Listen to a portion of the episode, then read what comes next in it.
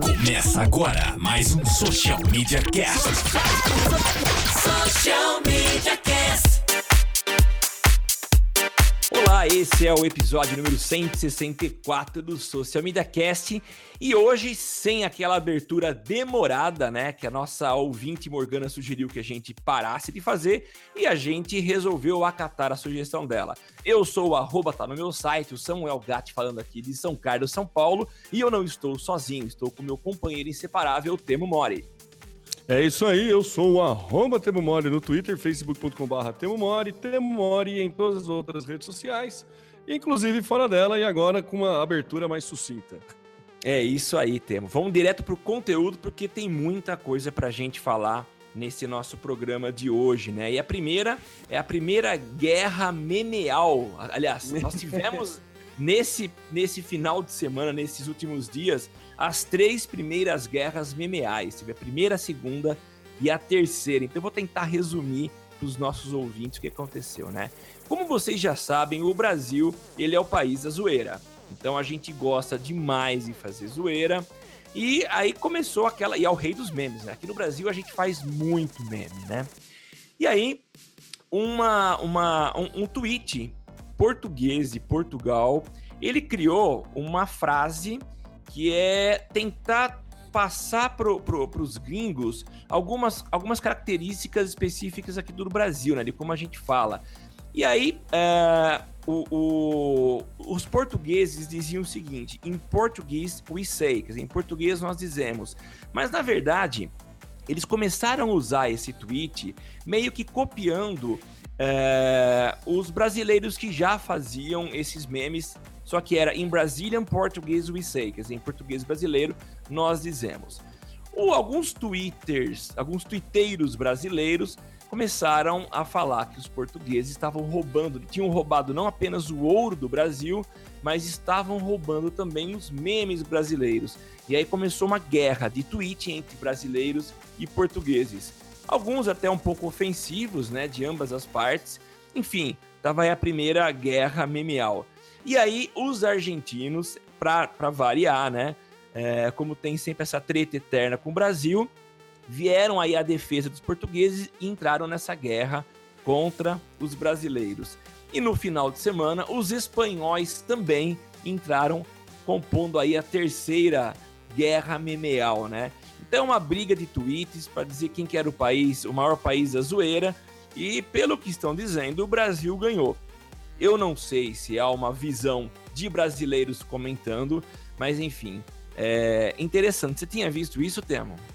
Eu não tinha visto a terceira, não. Eu fiquei sabendo da primeira e da segunda, né? Que, meu, foi genial, né? A primeira guerra, assim, eu fiquei acompanhando é, mais ao vivo no Twitter a, a, primeira guerra, foi muito engraçado. Cara, é, é impressionante a criatividade do povo brasileiro. É é, meu, é muito engraçado, é muito divertido. Como você falou, tinha algumas bobagens também, algumas, mas, cara, era muito bom os, os posts assim, galera falando: ah, se não fosse o Portugal, a gente ainda tava aqui todo mundo pelado, né, sendo índio. Daí, cara, ah, porque isso seria o grande problema pra gente, né? É. Eu ia odiar ter que ficar olhando o sol nascer, sabe? Era muito bom, cara. Tinha vários, assim. Daqui a pouco o pessoal vai chamar, como é que é? A Inês Brasil de Inês Vera Cruz e falar que é deles também. É, pode crer. Era muito bom, cara. Muito engraçado. E o perfil de Portugal pegou mal, né? Eles excluíram, eles falaram que estavam roubando treta com o país inteiro. Os caras é... não entraram muito na brincadeira, não. Mas, não. cara, não, não adianta. Se for tretar com brasileiro, né? Todo mundo vai perder. Não tem como ganhar. Lembra? No, um tempo atrás, quando um, aquele Rue BR é um grupo de. Os caras da zoeira também que começaram a comentar em um monte de foto do Zuckerberg. Você lembra? Ah, é verdade, é isso mesmo. Meu, assim, se os caras se juntar, sabe? Não tem como, não tem como. Vai ganhar. É só juntar o Cid do Não Salvo com mais ah. uns três blogueiros que já era, sabe? Tranquilo. Eles conseguem trollar qualquer país, a gente consegue sacanear de qualquer jeito. Sempre, né? É, pelo menos na maioria das vezes, numa toada sempre de bom humor, né? Então é, eu acho é. engraçado.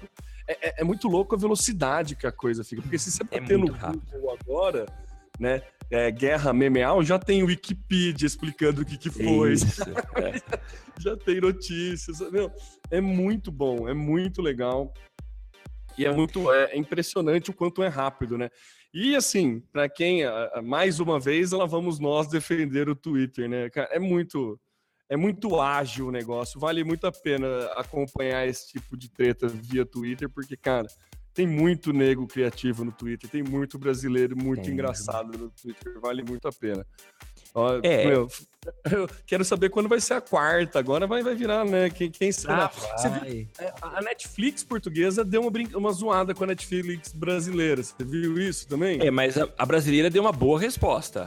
Foi, não, foi super sutil, né? Foi. foi. É... Mas Nossa, assim, foi muito. Que a Portugal falou, né? Como é que era? É, ah, que bom que entre a gente não tem esse problema, né? Não sei o que tem. E daí a Netflix brasileira postou uma cena do Narcos, né? É, mas fique longe dos meus memes, alguma coisa assim. Isso, assim. É. Fez alguma sacanagem. Sim, a gente é amigo, mas fique longe dos, meu me dos, dos meus memes, né?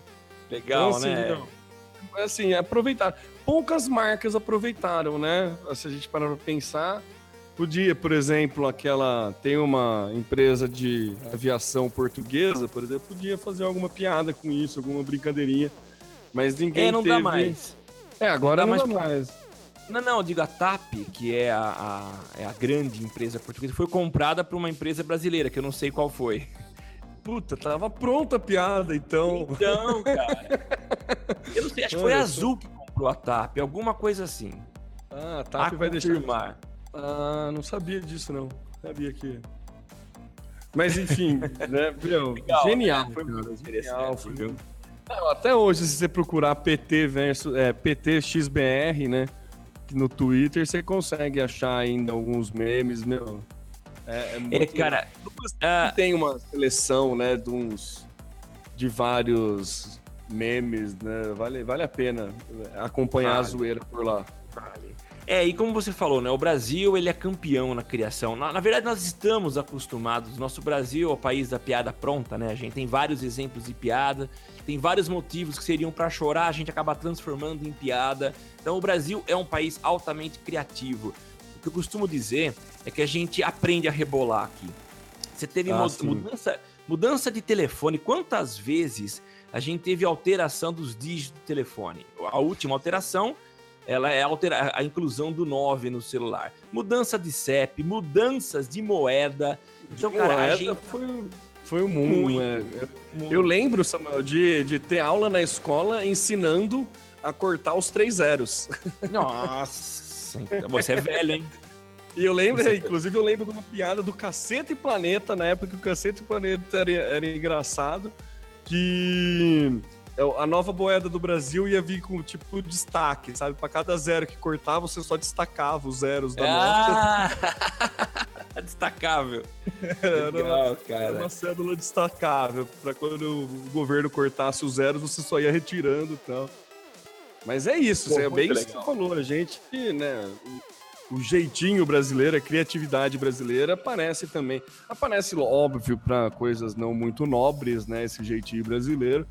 Mas se a gente pegar, temos milhares de exemplos aí de, de gambiarras e jeitinhos brasileiros do bem que super funcionam, né? Que é, claro. que, que é, muito, é muito válido, né?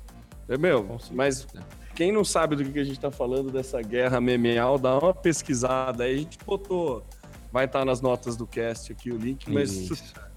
É muito bom, cara. É muito, muito bom, assim. Legal, é, vale a pena. Vai perder um tempo, mas vale a pena, sabe? Vai se divertir, a gente garante. Ah, vai. Vai se divertir. Temo, agora tem um estudo que está confirmando que usuários, nós, né, temos uma tendência de compartilhar tudo aquilo que a gente vê na internet sem mesmo ler. Eu já, já cheguei a fazer isso, não sei se tem alguém que e queira esconder essa informação, mas eu já fiz algumas vezes. Você vê o título, você entende como sendo o resumo do resumo da notícia e mesmo sem entrar você compartilha. Uma pesquisa foi feita nos Estados Unidos pela Universidade de Colômbia, ela chegou a essa conclusão, né? Os pesquisadores fizeram monitoramento de algumas URLs que tinham sido divulgadas pelos por alguns órgãos de imprensa, né? Eles citam aqui a, a BBC, CNN, é, Fox News e The, New York Times e The Huff, Huffington Post. E aí eles fizeram uma, uma, uma métrica, né? Que do, das, das, dos textos, das matérias compartilhadas pelo Twitter durante o período de um mês, eles fizeram o cruzamento dos dados de audiência. E eles perceberam que 59% dos links nunca tinham sido abertos. Quer dizer, eles tinham sido compartilhados várias vezes, mas era incompatível o dado de, de, de cliques e de leituras. Quer dizer, muita gente acaba não lendo, talvez por preguiça ou pra, por achar que o resumo basta, né? Você já fez isso, Temo? Ah, já fiz sim, já fiz, já compartilhei depois. Eh, eu já, já compartilhei antes de ler. Já isso é, confesso que era um hábito que eu tinha. É, era um hábito que eu tinha. Primeiro eu compartilhava, tipo, clicava primeiro no share, depois ele ia a matéria, daí depois eu tinha que voltar lá para pagar alguma ah, coisa, ah, ou se não, ah, é? é? É, eu já fiz isso algumas vezes. Daí depois que eu tive mais trabalho para pagar do que para publicar, eu passei a primeiro criar o hábito de ler antes. Assim. Não, tá é, certo. não é algo que eu me orgulho, mas né, acontece. E assim, esse estudo vem só para confirmar algo que a gente já sabia, né, Samuca?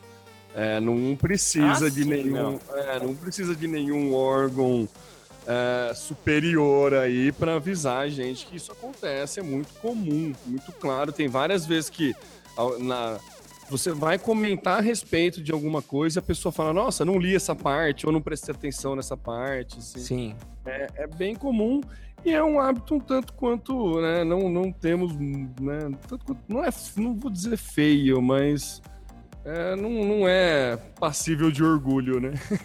é verdade, Gil, realmente. É, é demonstra uma certa preguiça que a gente tem, né, de fazer a leitura. Tanto aqui o Brasil, você pega dados aí muito divulgados, o Brasil é um país de pouca leitura.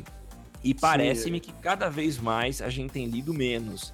E é claro, você pega a nova geração, eu vou até me culpar, eu nunca fui educado à leitura, tá? Eu tenho, eu, eu, reconheço esse, esse ponto fraco. Tenho me esforçado, tenho mudado. Já comentei em alguns programas anteriores aí. Tenho me esforçado, tenho me adaptado muito bem com a leitura no iPad e isso tem até me ajudado a ler um pouco mais, tá?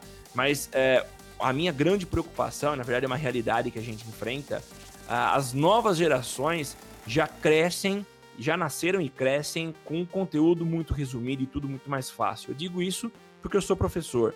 E eu vejo muitos trabalhos que ao invés de você perceber lá uma dedicação do aluno para fazer um trabalho, construir um texto e aprender com isso, a prática do Ctrl C, Ctrl V, ela vale muito, ou seja, eu copio e colo e eu ponho só meu nome embaixo, muita gente até esquece de pôr o nome e tá com o trabalho pronto. Né? Então é uma, uma geração é, que, que até mais do que as outras, mas que tem sido até um pouco é, relaxada na hora de, da leitura, da absorção de conteúdo.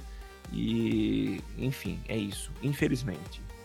É, eu também me coloco aí nesse grupo dos que leem pouco, assim. Eu não, não, também não me orgulho disso, mas eu tenho esse problema. Eu tô me dando muito bem com audiobook, viu? Falar para você que, assim, eu não, eu não, não consigo ler, tipo, cinco, seis, um livro a cada dois meses, assim. Não, já tentei me botar essa meta, não consegui, mas com audiobook eu tô conseguindo pelo menos um por mês, assim, e tá, tá rolando, sabe? Porque você pega um livro, demora duas horas, você pega 15 minutinhos por dia, você consegue matar um livro. Eu sou. Eu, eu, acho que eu comentei no cast anterior, eu sou muito ansioso, acabo ficando. Eu brigo com o livro, sabe? Fico querendo terminar logo e daí fico, perco um pouco a paciência. Então não, não, não consigo. Como minha, minha memória auditiva é relativamente boa, tô me dando bem com os audiobooks aí. Tô achando é, uma saída interessante, porque é, é nítida a falta que faz, né? Quando você. É, é, a bagagem que você ganha com leitura. Ah, claro. É, não, tem, não, tem, não tem nem que pensar. Mas é uma cultura que a gente, o brasileiro não tem mesmo, né, Samuca? É, os livros cobrados não são livros atrativos no vestibular, né? Eu acho que podia ter uma, uma reeducação aí pra galera ler mais e tudo mais. Eu, eu boto minha é. culpa total, assim. Eu super, super não tenho hábito de ler. Assim, então acho que. Agora ah. me diz uma coisa, você tocou no assunto audiobook, você consegue livros técnicos, livro da no... livros da nossa área? Que tipo de livros você, faz, você tem lido? Cara, ó, é um serviço que inclusive o, o, o Arthur é, passou para mim, que é de um amigo dele. Foi um post no Facebook, o Arthur Close, né? O Arthur Castro, que tá lá nos Estados Unidos, que a gente conversou com eles aí uns casts atrás. Tem um aplicativo, um aplicativo que chama o é, U-Book, U-Book, né? A letra U, U-Book. E que é uma assinatura na app Netflix, que você paga um tanto por mês e daí tem vários livros lá para você ouvir. Então tem livros técnicos, sim, tem livros da área, mas tem um monte de livro clássico, assim, ó, é, que nem ó, os que eu peguei para ver, os que eu li já. A Arte da Guerra do Sun Tzu é bem ah, clássico. Ah, que legal. Tem uns vários. Ó, tem do Palmeiras, tem do Pablo Escobar, Maradona, de biografia tem um monte a startup enxuta. Eu tô vendo um agora, deixa eu pegar aqui e mostrar. É... Hackeando Tudo, do Ryan Santos. É muito legal esse livro. E, e assim, o cara que narra, ele narra num, num, num ritmo muito legal, assim, sabe? Então é, é, é, é tranquilo de ver. Eu também estava ouvindo o do Google, é, Google organizando as informações do mundo. Entendeu? Então, se você pegar a categoria empresas e negócios, tem um monte de coisa. Oh, que legal. Tem, tem educacional e técnico. É, é bem massa, viu? Tem livro para concurso. Tem, tem, é, achei bem grande, assim, a, a biblioteca deles, assim. E, meu, e é. Vale muito a pena. Assim, eu estou me adaptando muito bem a essa nova forma de, de consumir livro, né? Entendeu? E qual o custo? Acho que, puta, que eu peguei, eu peguei um mês grátis. Eu ainda tô no mês grátis, então não virou. Mas acho que é coisa de. Acho que é, não dá. É menos de 20 reais ou 25 reais, né? Não dá 30 reais. Nossa, legal. É. Poxa, é legal, viu? Ah, então Excelente eu, eu não, não sei se tá valendo ainda, mas é quando você for para os nossos ouvintes aí, quando você for se inscrever, se você colocar lá é, no, no, no, código promocional, não sei se está valendo, pelo menos foi o que estava valendo. É, hashtag Arthur Close, que é o nome do Arthur, o nome e apelido do Arthur, Arthur com TH e Close como o jogador da Alemanha lá. K-L-O-S-E. E daí você ganha um mês grátis. Eu tô nesse mês grátis e ah, não sei se está funcionando ainda. Ah, mas legal. quem quiser assinar aí e fazer o teste, é, é, você pode assinar por sete dias grátis, normal, mas. Aqui, é... ó, R$18,90. R$18,90 por mês. Ou se eu for cliente de Claro, Oitim e Vivo, eu pago R$4,99 por semana. É, dá a mesma coisa. Dá a mesma coisa, né? Vai dar 20 reais, né? Nossa, cara, muito legal. É muito legal. E tem, tem o mesmo esquema de. Inclusive, ele serve como um programa para ouvir podcast. Esse mesmo U-Book. Ele tem alguns podcasts que são indexados, você consegue procurar é, a podcast nele. É que, como eu já tinha o WeCast, eu continuo usando o WeCast. Eu não, não peguei ele para ouvir podcast, não. Mas tem revista também.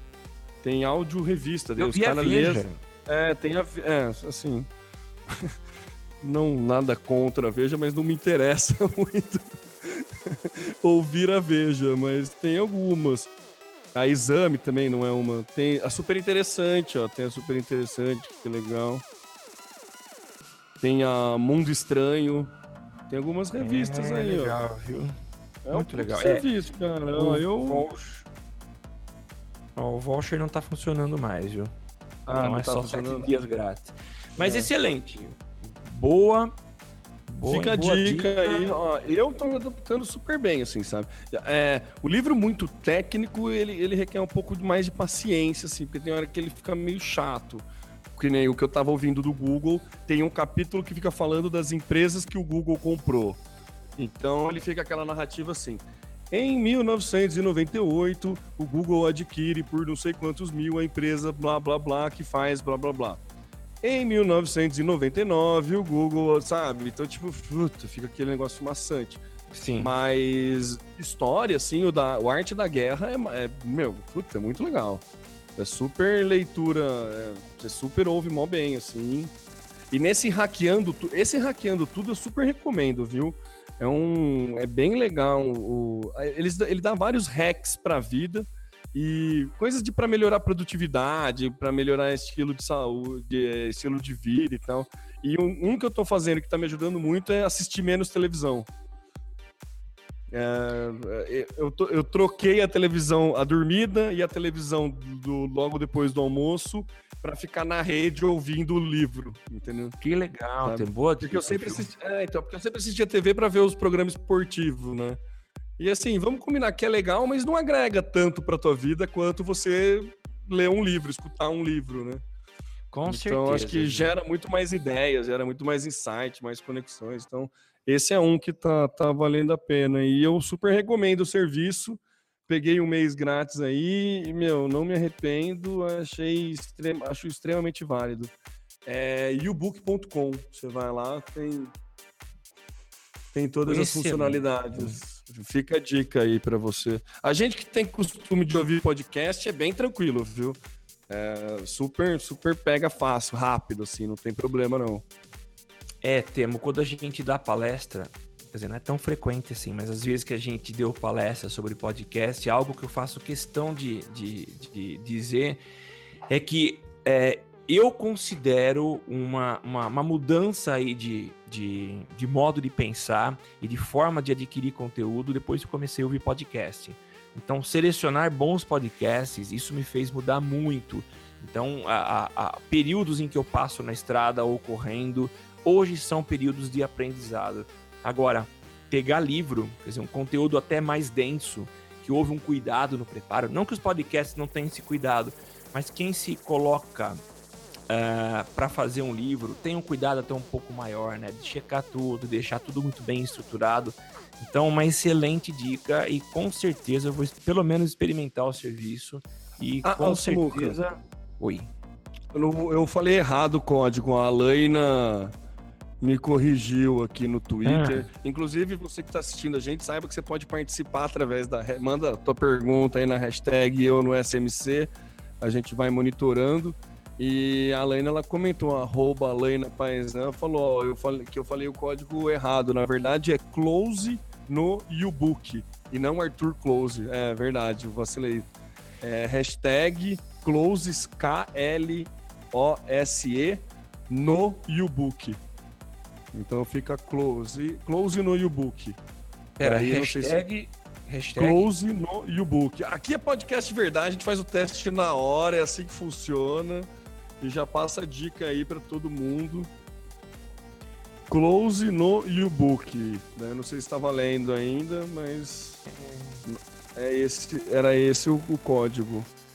E a Lena também comentou ali que vale a pena a gente citar o, a tag que é Experiências Culturais, que é uma assinatura de livros de papel. Ela assina, é bem legal, é, inclusive eles entregam aqui na agência, vem um livro por mês, vem numa caixinha e sempre vem um, um, um mimozinho, algum brinquedinho, alguma coisa referente à história que o livro conta. É bem legal, é bem bonitinho o serviço mesmo, vi, pelo pouco que eu vi aqui da, das caixas que chegaram aqui para a Laina, é bem legal. Assim, a Laina fica que nem criança na ReHap, sabe? Quando chega esses livros. É. Ela, ela é leitora, ela é hard, heavy user da leitura. Hard, é heavy. reader. Mas ó, não tá heavy tá reader. também. O close ah, no que não tá mais também. Que também pena. não. Ah, mas beleza. Mas, eu, mas é, valeu. Eu, posso, eu, vou trocar ideia com o cara, daí na, no próximo cast eu vejo se ele faz Opa. um mês grátis para os ouvintes do Social Media Cast. Vamos ver. Ah, então eu vou até esperar, vou aguardar. Olá, ouvinte, não deixe de ouvir o próximo episódio, que pode ser, não garantimos que nós tenhamos aí novidades. É, eu já vou até mandar uma mensagem pro Arthur e já aí eu não, não esqueço, não, já, já me cobra na próxima. Legal. Poxa, para mim já valeu o podcast, poderia encerrar por hoje, mas a gente tem muito mais coisa para falar. Temo, com você agora, Google mostra como os apps Android não rodar nos Chromebooks. É isso, Samuca. Uma dúvida que todo mundo tinha, né, de como ia funcionar essa integração Android e Chromebook, né? Basicamente é o que acontece na Apple, né? A integração do Mac OS com o iOS, né? É, e ao que parece, né, vai ser tudo muito bem fluido, né? Eles explicaram no no I.O., né? Eles fizeram, tem um vídeo, nas notas do cast tem o vídeo, mas assim, parece ser bem tranquilo, parece ser bem fluido. Acho que é, é, é, algo que, que é uma oferta de valor um tanto quanto interessante para os Chromebooks. É claro que na apresentação eles não pegaram os Chromebooks mais antigos, né? Eles pegaram só os, os, os top de linha, né? E foi testado naquelas condições, na, né? condições ideais, né? Com internet Sim. muito rápida, com tudo funcionando muito bem. Então ficou muito bom, ficou muito é, sem, sem travamento, nada. Se você pegar um, um, um Chromebook, por exemplo, que não é touch, daí já vai prejudicar um pouco a navegação, porque o, né, os aplicativos do Android são feitos para telas touch, né? Então touch, né? dá uma travadinha, dá um, a experiência não fica tão boa, mas o que tudo indica vai ser tudo muito bem alinhado a questão de você compartilhar arquivos também, vai ter uma central, você guarda, tudo que você está no Drive ele consegue sincronizar, vai baixar, vai ter uma conversação muito interessante entre os Chromebooks, os aplicativos no, do Android no Chromebook. Então é isso, só para citar mesmo, assim, acho que é muito mais para a gente mostrar aí o caminho, mais um braço, um caminho que o Google está entrando aí, que é nessa, na produção do hardware mesmo, para computadores e tudo mais. Né? Ainda não tem uma, um, um, share de mercado muito grande, né? Ainda não tenho. Não conheço, não, não conheço muitas pessoas que têm Chromebooks, a não ser pessoas que são desenvolvedores. Mas é, pode ser uma saída interessante aí, porque os preços, ao que eu vi, é, é bastante atrativo. Então, se ele tiver uma conexão boa com o Android, você já tem o celular, já está acostumado com a navegação, ele começa a ficar mais atrativo do que o, o notebooks normais, né, com Windows ou então o Mac que custa quase o preço de um Kinder Ovo, né? Então acho que é, vale a gente Tá chegando. tá chegando, né? Tá chegando. Tema, não tenho muito o que comentar, não sou usuário de Android, embora reconheça que as, a, o mundo está caminhando em direção do Android. Ah, quando a gente ouve falar em carros autônomos, a maioria deles é, vai trabalhar com, com, com Android, a, quando a gente fala na internet das coisas, a gente vai ter aí a invasão do, do Android, mas por enquanto eu sigo muito contente fazendo uso do iOS. Aliás, você falou de, Mac, de, de, de, de um Mac, né? Na semana passada, na WWDC, que é o evento de desenvolvedores da Apple, foi anunciada a mudança no nome do sistema operacional dos computadores da Apple, que antes era OS X, agora passa a chamar Mac OS. Então é o novo nome aí do sistema operacional dos computadores da Apple. Vamos pro próximo tópico? Na verdade é só uma citação. Eu achei interessante, eu desconhecia uh, esse método, nunca tinha ouvido falar de alguém que tivesse feito alguma coisa. E o mais interessante é que, bom, deixa eu falar qual é o tema, né? O brasileiro desenvolve algoritmo para classificar sentimentos no Instagram. E o mais interessante é que esse estudante, ele aqui, ele, não sei se é daqui de São Carlos, mas ele faz ciências é, matemáticas, ele cursa computação aqui na USP de São Carlos. Ele desenvolveu um algoritmo que analisa imagens e também textos. Então ele faz, acredito, aquele tipo de leitura OCR, né? Que é um, um escaneamento das imagens e ele absorve, ele entende o que está escrito lá, né? Então ele, ele faz uma, uma leitura e esse sistema foi desenvolvido por esse estudante foi premiado no exterior. Ele ganhou um prêmio chamado Best in College, que ele é um prêmio da, da, que premia os alunos de computação que apresentam projetos interessantes aí, né? É, o legal é que ele faz essa leitura, né? É, faz análise de sentimento. Ele já diz que há, é, foram aplicados aí com sistema de transporte nos Estados Unidos. Acho que a empresa de trânsito da Califórnia já fez uso dessa ferramenta desse estudante. Então, é um projeto que já saiu do papel e está ganhando espaço aí. Quem sabe em breve já não, ocupará as ferramentas de monitoramento, né? Só Muito legal, citar... isso. Bem legal. E, e o bom de ser um brasileiro que desenvolve isso é que já vai muito afinado, né? Porque a gente, quando a gente já comentou aqui em programa sobre monitoramento, da dificuldade que é automatizar essa classificação de sentimentos no público brasileiro, né? Porque o brasileiro é muito irônico Então ele pode usar algum um termo tanto para o bem como para o mal, né? Então é, fica muito difícil uma máquina classificar. A vantagem de ser um brasileiro que está fazendo isso é que leva, com certeza vai ser vai ter um refinamento melhor nessa, nessa questão dos sentimentos, né? Bacana, muito legal. Parabéns aí pro como é que ele chama? Gabriel Gian Cristofaro. Ó, nem, nem, nem, nem deve ser italiano, não, né? Não, né?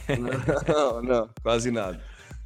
Mas é legal, muito bom, hein? Muito bom essa, essa ferramenta, mas a gente consegue usar? Como que funciona? Ainda não. É, Não, vai vender para alguém, provavelmente. Esse é um projeto, esse teste que ele fez, essa experiência que foi aplicada nos Estados Unidos, foi uma troca que ele fez com uma professora e uma estudante de uma universidade nos Estados Unidos que estavam realizando um projeto, mas faziam essa análise de sentimento na unha, né? E aí ele fez uma troca. Então ele, ele entrou com, a, a- com esse sistema dele, esse algoritmo dele, e em troca elas deram, aplicaram no campo e entregaram os dados para ele. Mas por enquanto não há notícia que ele vai ser comercializado, pelo menos nós, pobres mortais, talvez não tenhamos acesso. Né? É provável que ele venha em algum momento incorporado em algum aplicativo de monitoramento, né? É, mandou seja. bem o cara. Vai, vai, dá para ganhar um, tirar um troco aí vendendo essa funcionalidade, hein? Dá, viu? Merecidamente. Merecidamente, claro. E vamos agora para o próximo tópico, né? É, a matéria é muito interessante, a gente coloca até o link aí, um- uma matéria do Tecmundo, é, quando eles falam que o Ronaldinho Gaúcho dibra, e é mesmo assim que tá escrito, dibra Zuckerberg lança sua rede social, né? O Ronaldinho Gaúcho, como todos sabem, um jogador brasileiro de muito sucesso, jogou muito tempo fora do país, voltou para jogar aqui no Brasil, e ele acabou de criar uma rede social própria que lembra muito o Facebook. Então existem vários elementos lá com o próprio visual, tem a cara muito parecida com o Facebook. Ao invés de você dar um like, você dá, faz aqui, aquele símbolozinho do hang loose, que é muito usado pelo Ronaldinho Gaúcho. E o interessante é que nessa rede social, como o Temo falou, né, o Zuckerberg, ele bloqueou os brasileiros que o trollavam, né? Nesse caso, não. Quando você abre sua conta nessa rede social, que é ronaldinho.com, você já ganha como amigo o próprio Ronaldinho, que pode em algum momento interagir com você, caso você mande alguma solicitação para ele, né? Mas o legal é que assim, é, nada mais é do que uma re- rede social de fato criada pelo Ronaldinho para integrar os seus fãs. Não sei se é próximo do final de carreira, ele quer manter a coisa em alta, então ele cria aí uma rede social para que os seus fãs é, troquem informações, interajam, ele mesmo posta informações a respeito da história dele enquanto jogador de futebol. É muito legal, é uma ideia interessante. Claro que ela é limitada, por enquanto já existem, aí, pelo menos os dados são aí de, uns, de uma semana atrás, já tinha 40 mil é, usuários. Então fica a dica aí para quem é fã de Ronaldinho Gaúcho e quer criar uma conta em mais uma rede social. Essa muito específica porque é do próprio jogador. Que doideira, né, cara? Essa... É. tipo um My Barack Obama, né? Na- Só que não tem- Isso, é. não tem um propósito tão, tão óbvio quanto Não, o não. do Barack Obama, que era pra ganhar a eleição, né? Mas É jogar a conversa fora. É, mas é legal, eu achei interessante. Estratégia interessante, pelo menos o barulho que vai fazer, né? E já assim, né? Tem os anunciantes são os que já anunciam com o Ronaldinho, né? Então é mais isso um espaço para ele botar. É mais um, Posição. É mais um espaço aí para ele botar no media kit dele, né? Isso, isso mesmo. É. Legal, Muito legal, né? Vou fazer meu cadastro aqui. Pra- Faça o cadastro. E como eu não, Não. sou fã dele, eu não vou Sim. fazer não, mas mas é legal. Ah, achei bacana.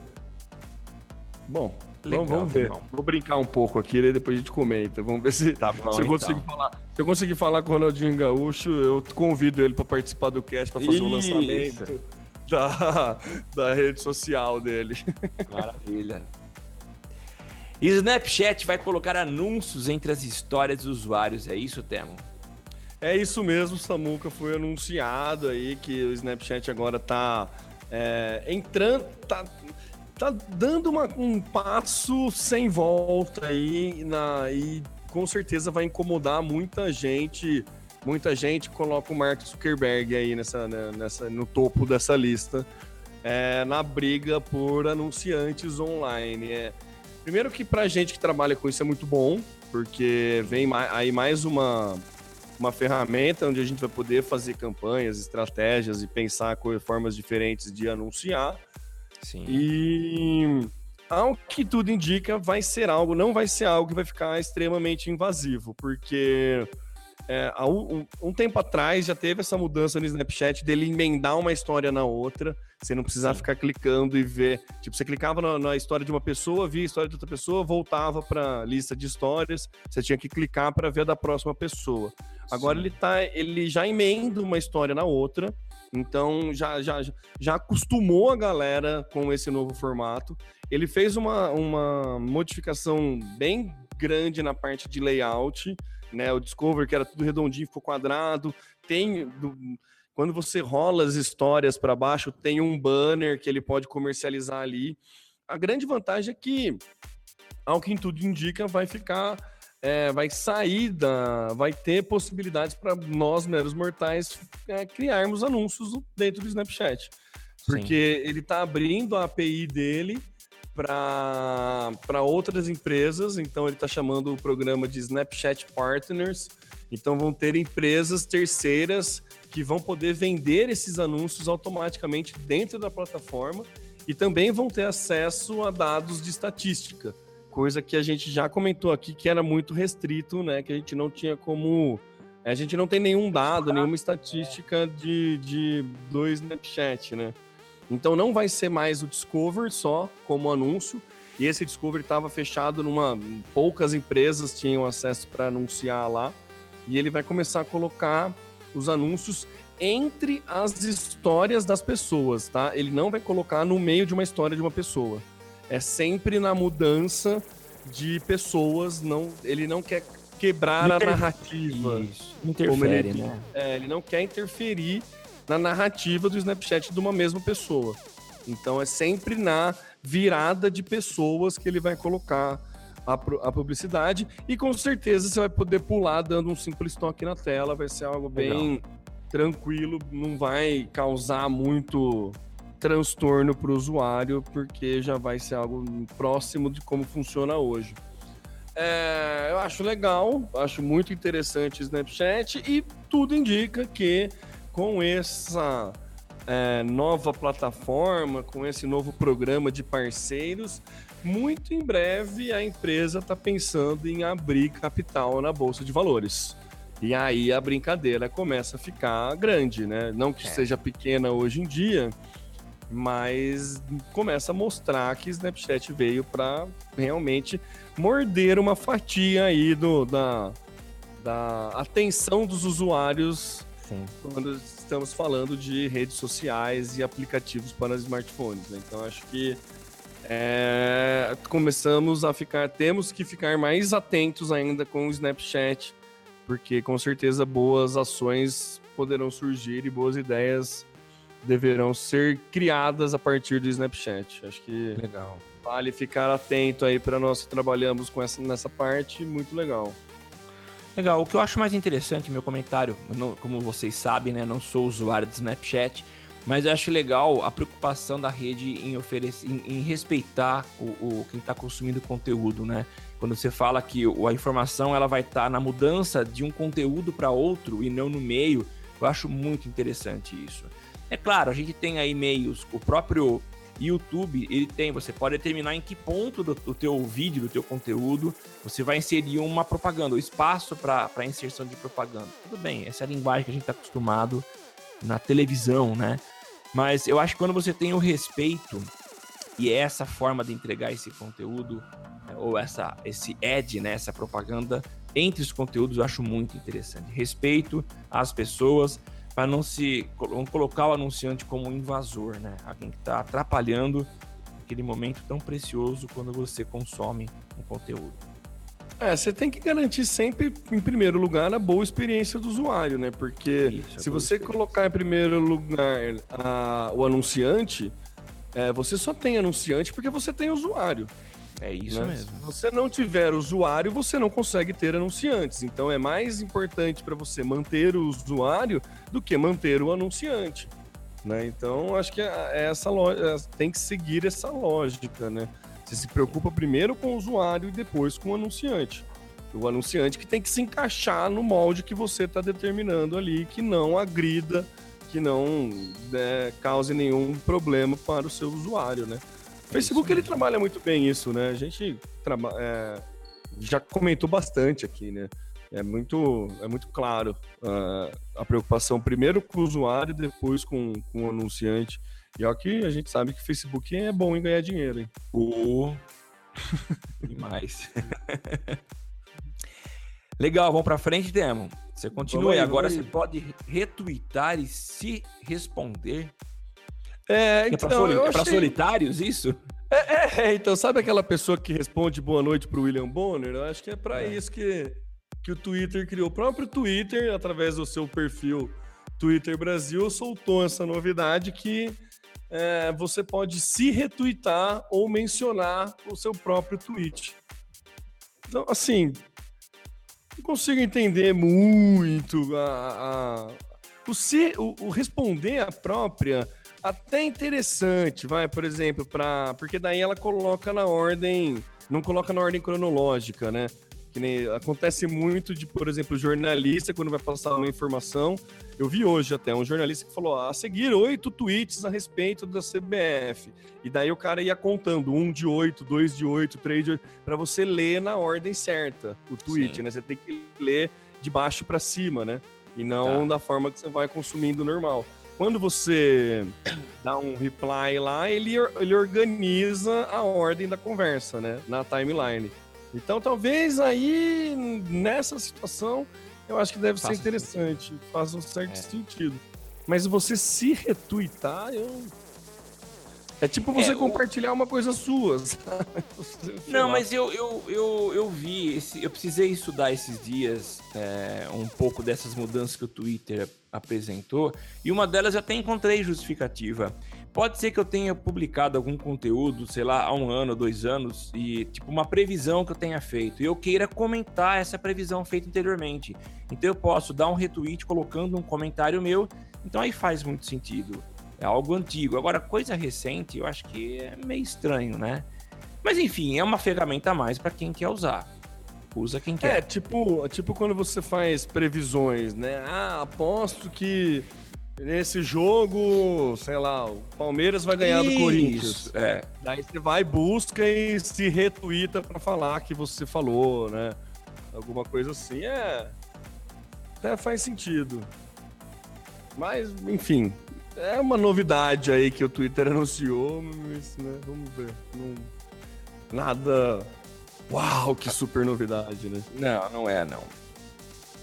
E pra gente finalizar nossa, nosso último tópico aqui da nossa pauta é a respeito de marketing de conteúdo. A gente já comentou várias vezes, trouxemos aqui o. Como é que chama mesmo? Cássio Polito, né? Da, da Polito, Tracto.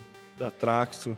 Faz Isso. um tempo, hein? Podia chamar ele de novo até pra falar, né? Faz, faz é anos verdade. até que ele veio. Eu encontrei é, com ele num evento em São Paulo, fui lá, conversei com ele, ele troquei uma ideia, falei até. Ah, legal. Falei pra ele, ah, podemos marcar de novo. Ele, não, sou, vamos aí, tranquilo, foi super solícito. Então acho que dava, dava pra tentar reviver aí. Legal. E uma referência, ele já ouvi outros podcasts e o Cássio é citado como uma referência em marketing de conteúdo aqui no não só no Brasil, mas lá fora também. É legal isso. Vamos trazer de novo. O cara é super gente boa, sempre foi muito simpático a gente. Acho que é legal. Mas esse tema é um tema interessante. Uma pesquisa que foi feita por um, um, uma empresa chamada Rock Content. Eles é, identificaram que, que o marketing de conteúdo ele tem um, um resultado direto em tráfego e leads, né? Eu já vou ler, é um infográfico que eles colocaram, vou passar algumas informações aqui que eu acho que são interessantes, né? É, essa entrevista foi feita com quase 3 mil, foram 2.725 profissionais da área de, de digital, né? Sete em cada dez empresas brasileiras utilizam marketing de conteúdo. E é isso que eu achei interessante. As empresas que adotam essa estratégia, elas geram quatro vezes mais visitas e cinco vezes mais leads quando há um investimento em marketing de conteúdo. É, 60% produzem conteúdo apenas internamente. E qual outra informação que eu achei legal aqui, ó? Olha que legal isso aqui. Empresas que publicam mais de 12 conteúdos por mês geram o dobro de tráfego em seu site. Bom, a gente tem visto, houve um crescimento muito grande é, e uma aposta no, no, no, nessa, tec, nessa tática aí de, de partir para entrega de conteúdos como forma de atração de pessoas interessadas para uma posterior venda, né? Então tem muita gente usando é, essa estratégia e está aqui essa pesquisa que mostra que vale a pena investir. Algo que eles citam aqui que realmente talvez esteja impedindo o, o decolar mesmo dessa estratégia é que muitas empresas ainda não acordaram para isso, né? E colocam apenas um profissional, talvez um único profissional, que é quem cuida de toda a estratégia de criação e publicação de conteúdo.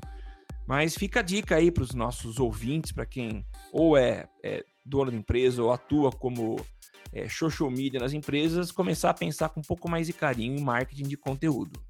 É, eu tenho uma ressalva para fazer, Samuca. Assim, a gente Vamos tem que lá. lembrar primeiro que a Rock Content é uma empresa que vende conteúdo, né? Então é super interessante para eles fazerem uma pesquisa mostrando que conteúdo funciona. Não estou aqui para falar que não funciona, muito pelo contrário, eu trabalho com isso, também ganho dinheiro com isso, também acredito nessa forma de conteúdo.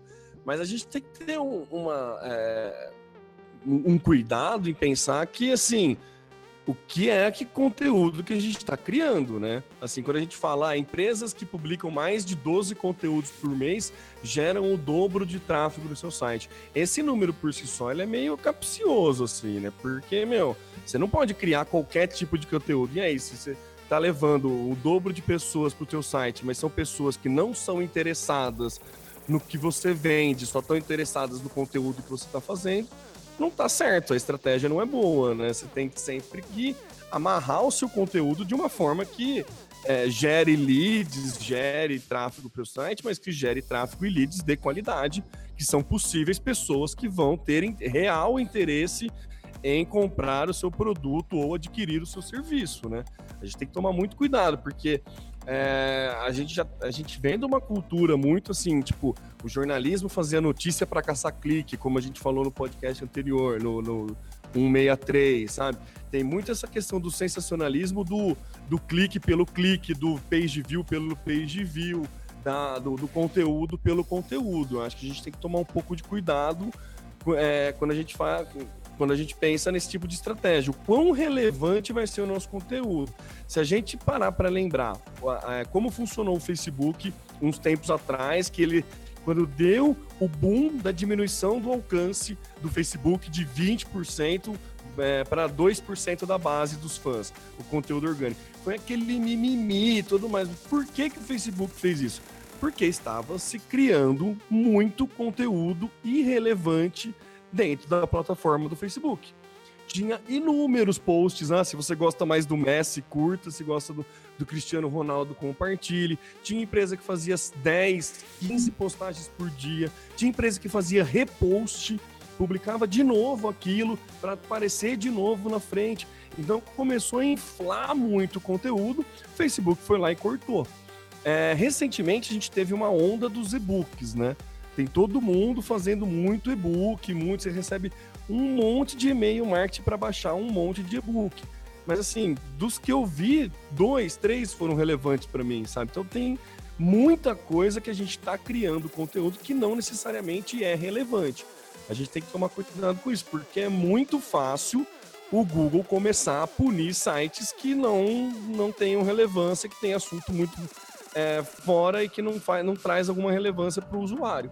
Né? A gente acabou de falar da a questão da experiência do usuário. Né? O Google é uma empresa que super é, se preocupa com isso. Tanto que hoje em dia dificilmente você chega. Você não é que você vai para a segunda página do Google, dificilmente você chega no fim da página, né? Qualquer pergunta que você é. faz para o Google, ele super responde na hora, ele super acha a, a busca do Google, ela super resolve seus problemas, né?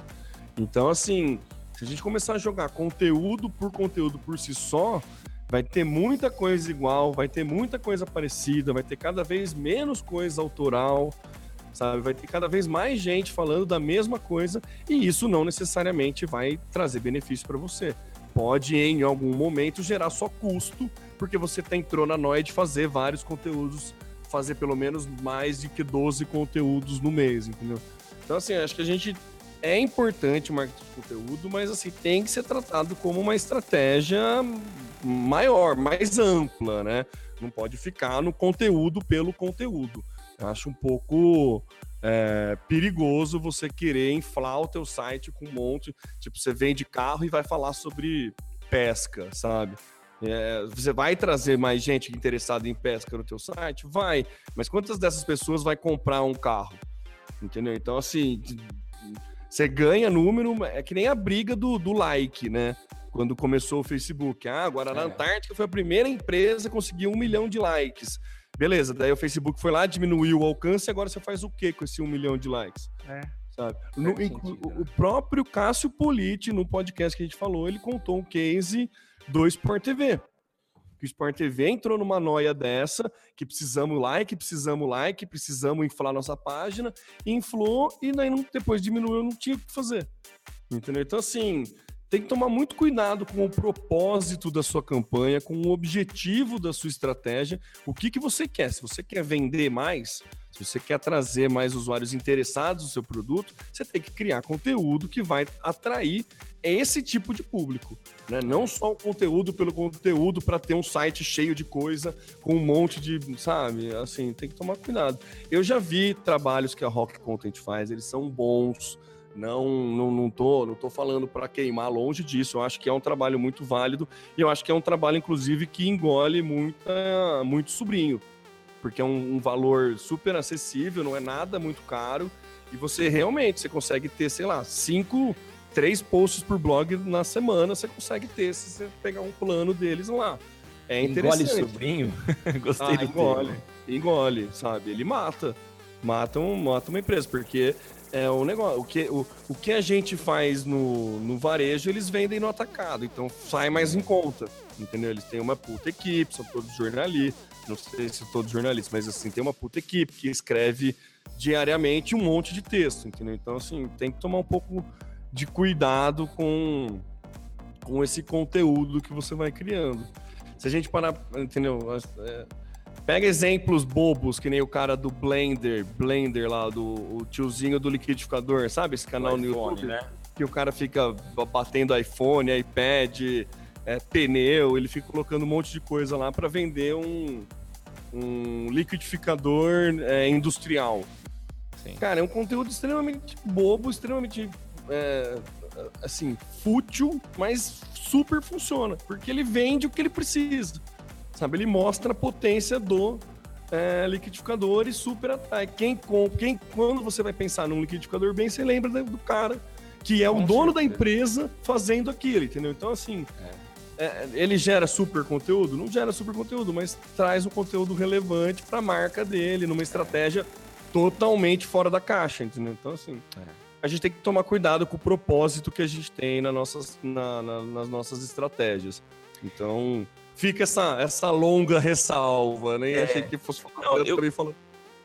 Eu concordo, né? Eu concordo plenamente, Tema. Acho que a gente não pode colocar simplesmente olhar para isso e falar, não, eu preciso colocar aquela receitinha mágica. Tem muita gente que vem com ideias mágicas, com 10 passos para atingir o sucesso, né?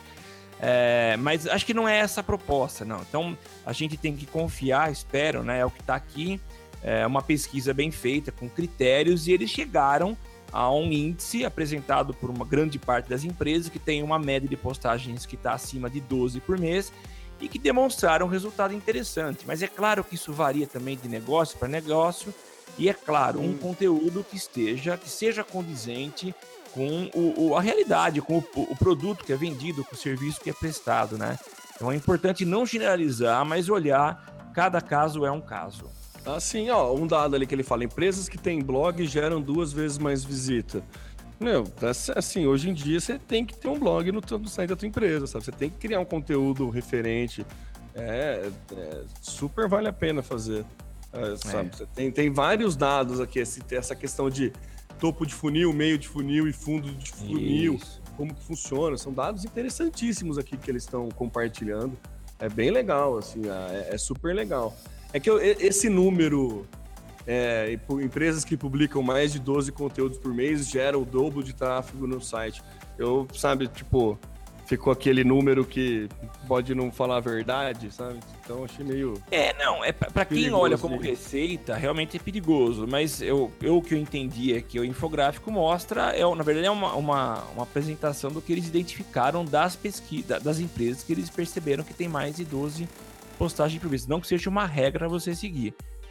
É... Sim, não. É super válido, super válido, mas tem que tomar, tem que tomar cuidado com com, com o conteúdo que você está criando, sabe? É, é eu faço, a analogia que eu faço é a empresa que publicava gatinho falando bom dia antigamente no Facebook e hoje não faz mais isso por conta das alterações que o Facebook fez, sabe? Então, assim, é. se for botar lá no teu, no teu blog um gatinho, um gif de um gato tocando piano, talvez não seja tão interessante assim, só por isso, é. né? nem tô querendo, pelo amor de Deus, não estou dizendo que a Rock Content faça isso, tá? Não é isso que eu tô falando. Não, não, não me interpretem mal, sabe? Super tá acho que são capazes. Ninguém que chega no, no, ponto que a Rock Content chega é, é incapaz, sabe? É, então, são super qualificados, tem todos os méritos e tudo, sabe? Acho que é uma empresa que vem aí para quebrar com, com formas de fazer conteúdo. A ideia é muito boa, totalmente fora da caixa, é, é, é bem legal. E, e é bom porque faz a, tira a gente da zona de conforto, né? É. Então faz a gente ter que pensar mais, e aquela concorrência, entre aspas, aí, que é muito importante, ela que é importante existir. Maravilha, Temo. Maravilha, Samuca. Falei, falei muito aí para acabar. Não, mas, mas é importante. é. Isso. Maravilha, vamos terminando então. Nós chegamos ao final desse episódio número 164 do Social Media Cast. A Morgana sou... disse que. O Samuca, a Morgana falou que a introdução tem que ser rápida, mas o final a gente pode dar todas as. Claro, as é verdade. Né? Vamos lá. E daí, agora, se você já conhece, já segue o site, já segue a hashtag, já acompanha na hashtag, já sabe quando que a gente grava, você pode parar de ouvir aqui, por exemplo. Então, vamos aí pra frente, Samuca. Aliás, se você quiser desligar, tchau, tchau. Foi muito bom tê-lo aqui. Valeu, viu? até semana que vem. Mas se você tá afim de acompanhar ao vivo, todas as segundas-feiras nós estamos gravando episódios do Social Media Cast e você nos ouve, nos assiste e participa. Acesse www.socialmediacast.com.br barra ao vivo e participe também sugerindo a sua pauta, dando o seu palpite, o seu comentário, usando a hashtag lá no Twitter, a hashtag eu no SMC. Você também pode nos seguir no Twitter usando o arroba eu não socialmcast e estamos também no Facebook em facebook.com/barra socialmediacast. Eu sou o Samuel Gatti, o arroba tá no meu site, no Twitter e no Facebook também, porque agora tem arroba no Facebook. E eu não gravo sozinho, eu gravo com o meu companheiro inseparável Temo Mori, que faz agora as suas considerações finais. É isso aí, meus amigos. Muito obrigado. Você que não pulou o final da nossa apresentação, está aqui nos ouvindo até agora. Valeu. É, eu sou o Temo Mori, o arroba Temo Mori no Twitter, facebook.com barra Temo Mori, Temo Mori lá no Snapchat, Temo Mori também lá no Instagram e, e também tem o meu outro podcast que é o Reflexões com o Temo Mori, que você pode baixar aí. Estou tentando fazer semanalmente. Vou ver se eu consigo fazer duas vezes por semana, porque como é algo curto, é, dá para. É, como é, são áudios de no máximo 5, 7 minutos. É, tô, vou tentar produzir mais, tô com um monte de ideia parada e vou ver se eu consigo achar mais um tempinho. Nesses momentos que eu vou tô desligando a televisão, quem sabe eu gravo um podcast, né? Olá. É isso aí, meus amigos. Muito obrigado e até semana que vem. Tchau, tchau. Até mais.